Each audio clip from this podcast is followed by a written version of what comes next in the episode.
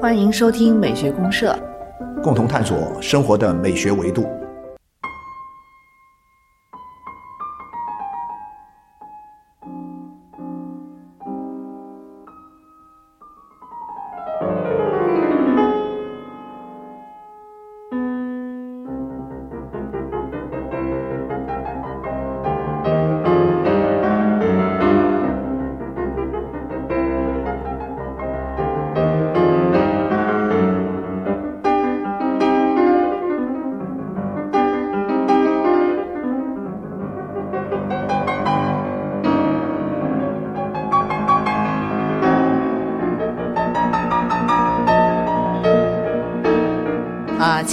社员朋友好，我是小明老师。我是可可老师，欢迎大家。嗯，好，欢迎社员朋友。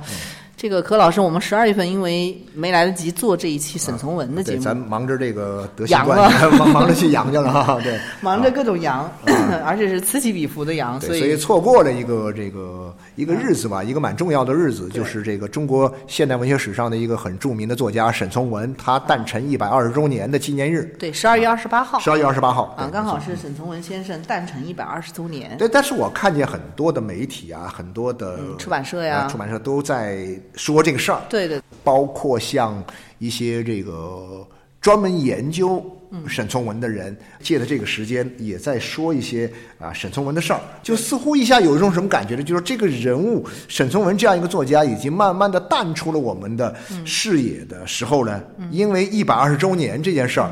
所以到了去年年底，一直到今年年初这个时候呢，就会哎，慢慢的又被人说起了。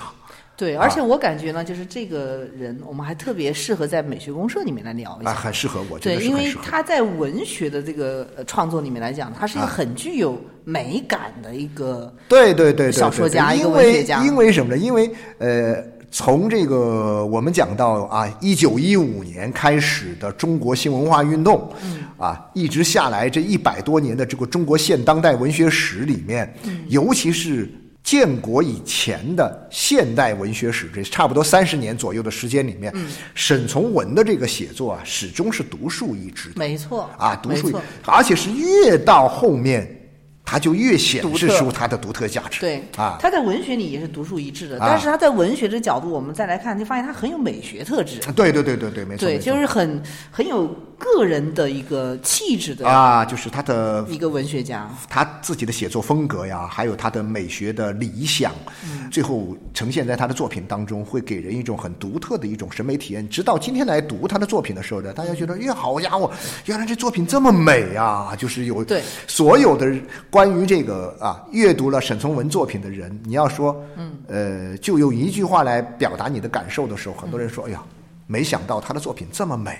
对，很多人都觉得这种感觉看似很多语言的表述都很平淡啊对。啊，而且好像也是呃没有什么情绪波动的，也不是那种好像就是很很很很怎么抓人眼球的对情节，也是好像是平铺直叙哈，淡淡的，对对对。哎，但是你读下来，你就是能够读出美感来，这就是他这个人的语言很有魅力。是是是。对，然后柯老师一开始我们听的这个贝多芬的音乐呃，对，贝多芬是这样的，就是我是查了一些资料，我看过一些这个有关呃沈从文的一些传记材料的时候，我发现呢，啊呃，沈从文呢，他很喜欢西方古典音乐，哦呃，然后呢，他最喜欢的一首曲子，反正就是我们刚刚听的这个贝多芬的悲怆吗啊，悲怆奏鸣曲，哦。因为据说他去世以后，他的这个葬礼上啊都没放哀乐，啊，啊，就按照他的这个遗嘱要啊。放他最喜欢的这首曲子，就是悲怆。啊啊，所以说我们从悲怆奏鸣曲开始呢，我们进入沈从文的这样一个话题，啊你就会发现里面有很多的某种意义上讲，甚至也有某种呃悲怆感。那这种所谓的悲怆感在哪里呢？是说，其实沈从文的一生给我们的感觉是什么呢？就是说，他是在一个大时代的洪流当中，是裹挟的，啊，被这个时代裹挟，但是呢，他以他自己的方式坚守了他自己的某些东西，用一种消极的方式甚至可以说嘛，就是我觉得他要说自由的话，他就是最典型的这个柏林的那个所谓的消极自由。真的是他不是那种积极进取的呀对对，啊，这个冲锋陷阵的呀，他不是这样一个文化英雄不。改变，不对抗啊这种感觉。他然后呢，他就默默的做自己的事情。对，但其实是一种消极对抗，啊，我感觉。因为是，所以说，我觉得我们今天来聊聊他的时候呢，聊聊他的这样一个美学世界，呃，他的美到底美在什么地方？我们今天应该怎么去感受他的一对，种再聊一聊这个人身上所裹挟的这些啊、时代洪流的时冲突和矛盾。对对对，没错。对但这个东西我在聊这事儿时，我觉得有一点很好玩。其实从八十年代开始啊，嗯他挺火的哎，八十年代我觉得就是说，在这个现代文学史的这些大的作家当中啊，嗯一开始很八十年代以前，沈从文是似乎是没人提的，似乎是没人提的，很少人去提他他的。评价甚至比较低。很低。我们那时候说的这个现代文学史上的几个作家，应该是六个作家嘛，对就说鲁郭毛巴老曹嘛，鲁迅、郭沫若、茅盾、巴金、老舍、曹禺，这是六个人。啊，但是到了这个八十年代以后呢，又出来了几个人呢？啊出来了一个是沈从文，嗯，沈从文出来了，一个是这个呃钱钟书出来了，啊还有一个张爱玲出来了。啊，张爱玲后来晚一点。对对对，这些人呢都是在八十年代、八九十年代以后慢慢才出来的。嗯嗯，嗯，那么他们出来之后呢，你就会发现，在整个的八九十年代里面呢，人们就等于是说，透过沈从文发现了中国现代文学史上的一个以前被忽略的珍宝。啊一个珍宝嗯，好像就是八十年代写的，就是从编程啊，呃走向世界。哦，对，那是湖南师范大学的一个教授叫叫林林语对林林写语的八十年代推出了这本书之后呢，等于是一下子把沈从文的地位啊提高抬高了啊，就是沈从文变成了中国的。第一流的作家，对。然后呢，当时的这个广东这边的花城出版社啊，又出了一套沈从文的选集啊。然后一下子就掀起了，在整个的八十年代中期开始啊，就是沈沈从文热就起来了。沈从文。热是我有印象。啊，对，沈从文热起来了之后呢，关键好玩在哪呢？到了九十年代后期的时候呢，嗯。又因为另外一个事情，沈从文呢就得到被更多的人所接受。是不是诺贝尔的那个？不是啊啊，诺贝尔每年评诺贝尔，大家都会说，哎呀，沈从文这个叫什么？这个 啊，是可能是最有希望获得诺贝尔文学奖的 中国作家之一。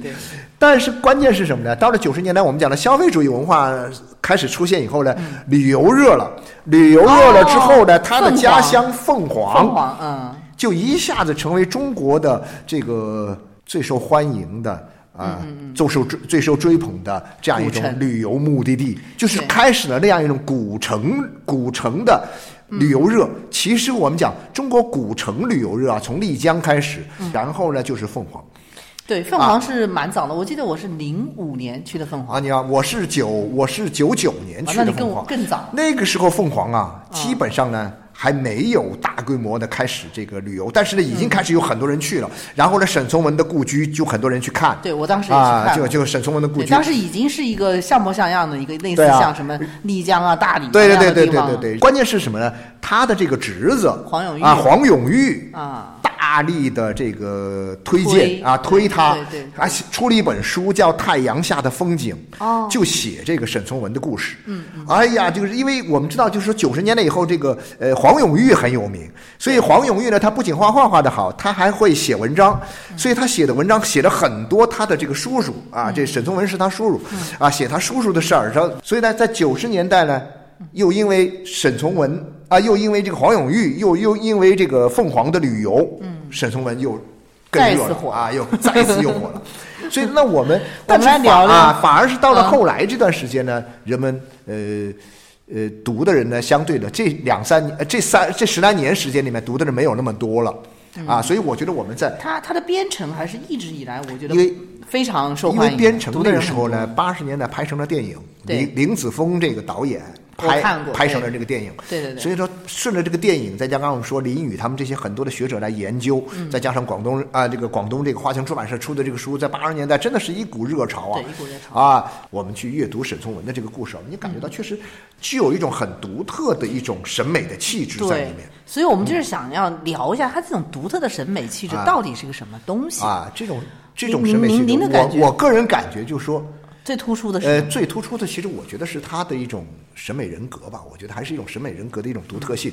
就这个人呢，跟现代文学史上的一些作家呀，很多家都不太一样。对那些作家呢，都特别像是革命作家的感觉。尤其他那个年代，就他那个时代的作家很多都是革命作家，所以都是冲在时代的前列。你包括像他的这个，呃，跟他关系很好的私交也很好的丁宁啊，丁宁啊，他们都是两口子啊，两口子是吧？胡也平，呃，然后呢，他们曾经在一块儿生活过很长一段时间，对啊，就是呃，一起办杂志那个那个时候办杂志，一起在一起这个写东西，对。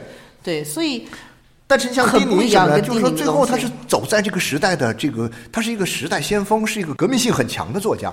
但沈从文呢，你发现他始终跟这个时代呢能够保持一些距离感。他生活在一个如此激荡啊，这个各种各样的社会矛盾冲突啊，大的时代的洪流啊，滚滚向前的这样一个时候，但是呢，他始终能够保持着一种距离感这个就是他给我也是印象非常深刻的一个地方啊啊。我们刚才一开始就讲了，他在中国整个现代文学里面，感觉都是蛮独特的一份存在，对对对对对也是跟他这个是有关系的，因为他那个时代的文人，我们感觉很难说是能够跟时代的这种滚滚洪流能够剥离开。呃好像没有。但是沈从文呢，他就他他的东西就是有一点这种有点对，然后呢，他保持了一定的距离感之后，他身上那些很淳朴的一些天性的东西，嗯，哎，这就能够放大了。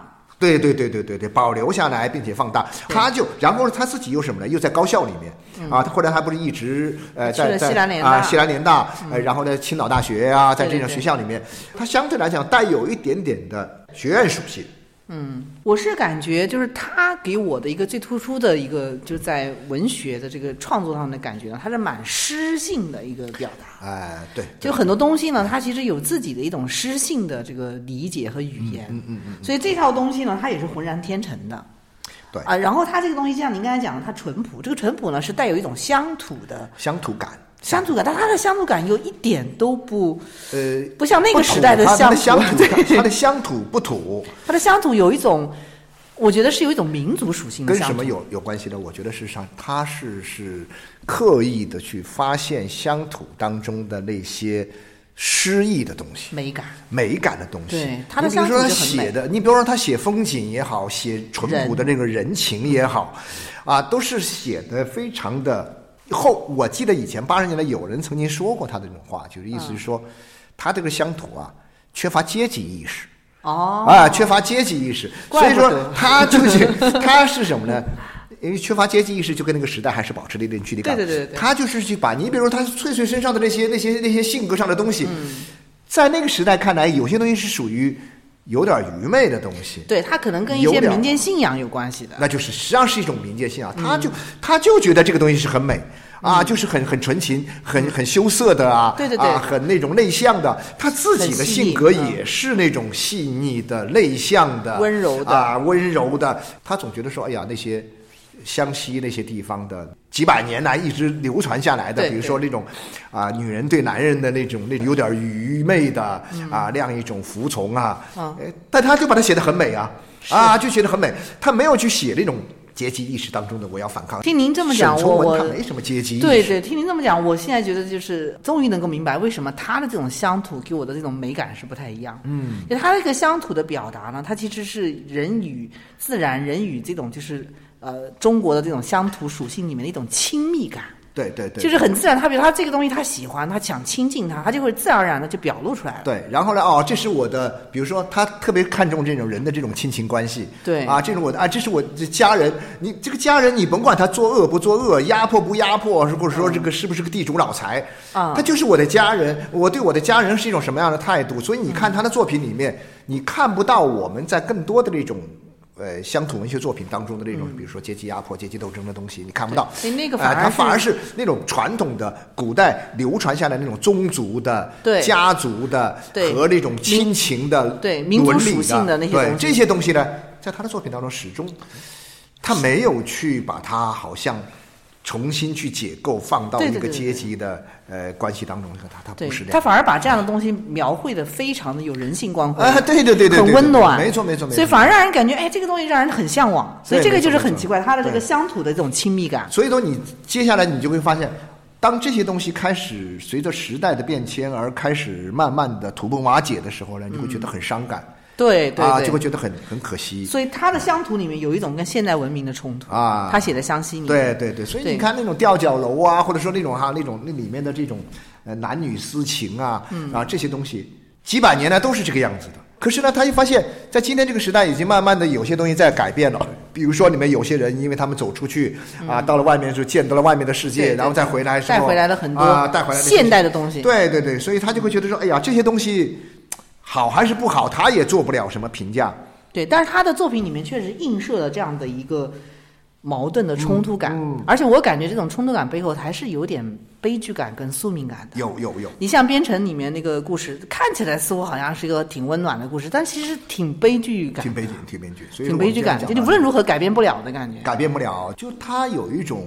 呃，就是他不是长河嘛，还有一部作品叫《长河》。对，长河啊，好像有点可惜，有种没出完整的。历史的洪流在往前走，它虽然也不一定是惊涛拍岸那个状态，嗯但是呢，你也不可逆转，不可逆。你逆转不了了。我经常有一种感觉，就是他自己这个性情，啊，他啊，反正就是能够默默的看着这些东西从身边消失，嗯，然后呢，透过他的笔把它们留下来，像一个。大时代的一个背影一样，或者说是一个啊夕阳西下的时候的这样一种苍茫的风景，对对啊，有这种感觉。对啊他就是有一种好像就是说我也不去改变什么，但是呢，我要用我自己的一种理解把它记录下来。对啊，就是他那个时代的人，你知道吗？就那个时代的这些作家呀，主体的主观意志啊都很强啊，因为受到了很多新的思想的影响之后，觉得说他们要去改变这个世界，要去重新塑造一个新的时代啊。嗯但是呢，沈从文他始终是像个边缘人一样，他跟这些人不一样。我觉得他是不是就是自我比较意识比较强烈？他这个人，我觉得是很奇怪跟他的啊性格有密切的关系。就这个人是一个极为鲜明的一个性格化的作家。啊中国的很多的这个写小说的当代现当代里面写小说的人呢，啊都尽量的去克服自己身上的这种性格上的一些弱点啊啊，克服这个弱点的一个很很很重要的方法，就比如说他们去体验生活呀。上山下乡啊，啊，进入到部队呀、到到农村呐、或者说到什么什么地方去啊、就走进时代洪流之中洪流啊，你包括像丁宁都这样的。丁宁他以前一开始出来的时候写的作品很很自我的，很本我的，嗯啊，什么去沙日记，他们去延安，后来去写什么？去写什么？太阳照在上对干河上那对对对些作品。对对对然后这些作品写出来，你能发现他总是把自己啊放到一个新的一个社会群体当中去，嗯啊，试图更好的去理解他们，更好的去通过他们的一种呃跟他们的关系重新去看待自己的生活。有更宏大的命题对，了。但是对更宏大命题，但是沈从文他不会，沈从文就就在自己的小世界里面。对所以你发现后来到了后来的沈从文自己的世界是越来越小，越来越越小小，越来越小。对对对外面的世界越来越大，越来越大，那沈从文的世界越来越小。但是问题是好就好在什么呢？他能够守住自己那个世界，但是呢，他很遗憾，后面他就没法写作了呀，他不写他没法写他。写什么古代服饰所以呢，到到了，所以呢，你们想到研究沈从文时候呢考古去了，沈从文是经常经常被人说起来的事儿，除了他写小说之外，经常被人说起的事儿，就是一个是他的爱情，他的恋爱故事啊，他的暗恋爱啊，也恋爱故事是吧？这个很就是大家很多人喜欢八卦故事，八卦爱对，情因为有一段婚外情嘛，啊，还有还有婚外情，他的妻子也特别有名，啊合肥四姐妹合肥四姐妹哈，张张家的那个张兆和，张兆和对对那你看他这个人呢，就说我我一直就我自己那个时候，我我八十年代我那时候读大学的时候啊不，我八十年代我开始教书的时候特别好玩。啊，我刚走上讲台的时候，其实我也是很紧张的，是吧？我那时候哎呀很紧张，我要教书了，因为我刚走上大学讲台，我才二十一岁，啊，那个时候才二十一岁。那我下面那些学生，我教的那学生也是十八九岁、二十来岁嘛，跟现在不一样。现在我下去一看，那学生都是小屁孩儿，对不对？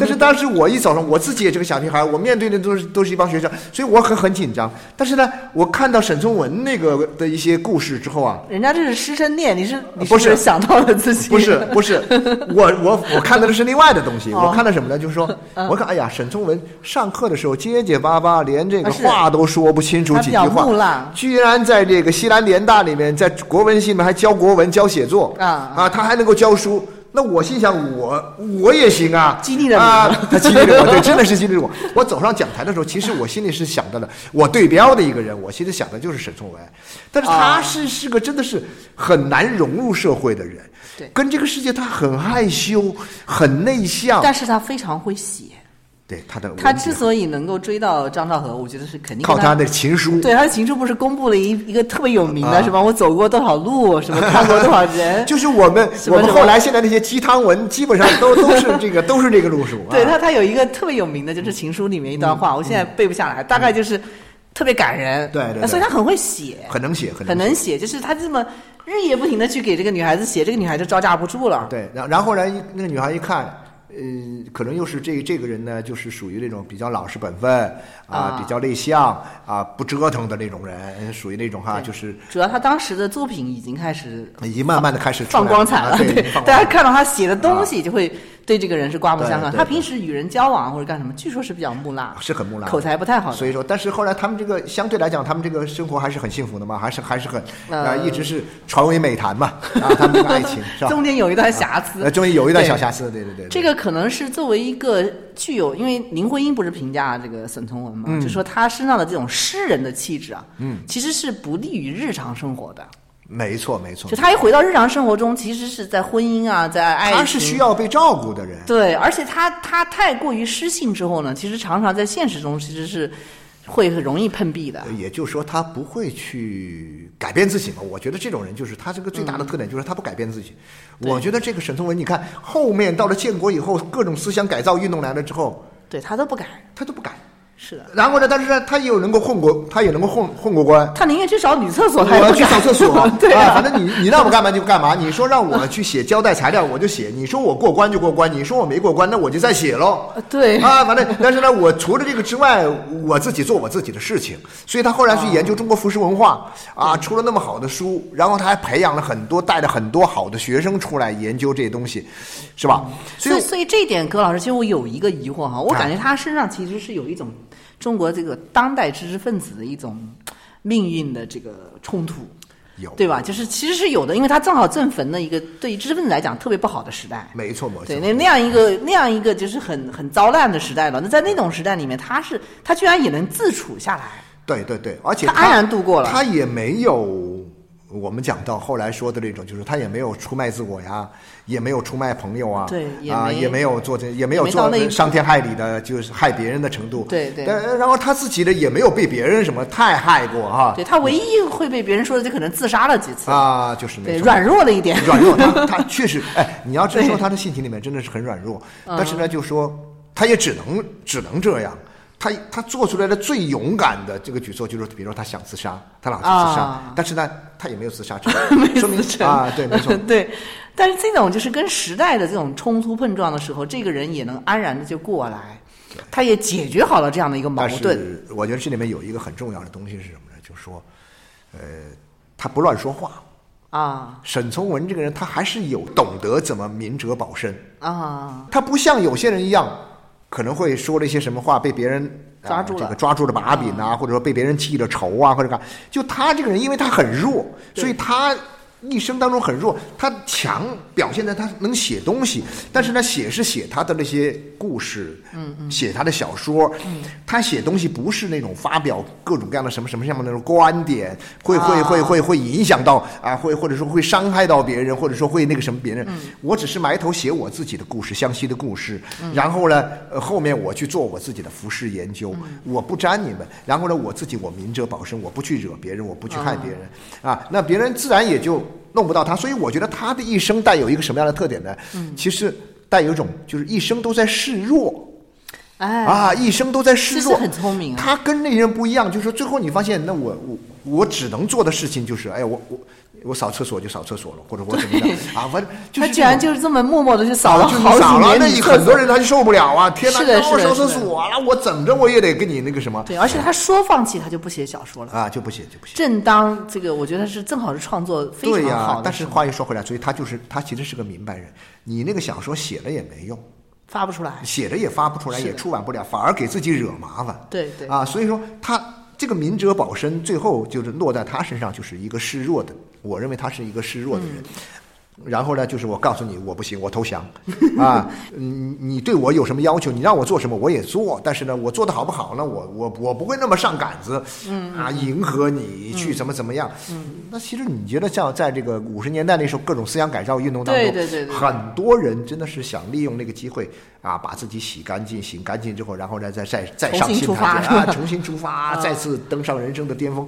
你看那个时候，当时他们就讲的很多的留洋回来的很多人，嗯那些哲学家呀，或者说那些大人物，嗯嗯嗯，都在一定程度上，最后呢，就是很积极主动的去适应这个时代的改造，嗯，啊，然后他们当然也一定程度上也得到了他们要得到的东西。但是也有一些人其实是反而很多人呢又很刚烈，对反而更惨，啊很多人刚烈就更惨，但是他呢就是软的，啊，我就是软软而弱，对对。你就软弱，你就你拿他不能怎么着。对，其实是非常隐忍和坚守对啊，的所以说他反而是到了八十年代复出以后，哇，人们突然一下觉得说，所以你看他那时候到国外去做演讲啊，去干嘛什么的对，对对你们突然发现哇，这个人，呃，叫什么？他能够始终经历了这么多东西，一直以来他的观点、他的思想、他的看法都一直能够很好的保留下来。对你像刚才我们讲的那几个，比如说像他的好朋友丁宁写的东西，嗯，你今天再来看，你就会感觉这个时代的印记太强。太强了，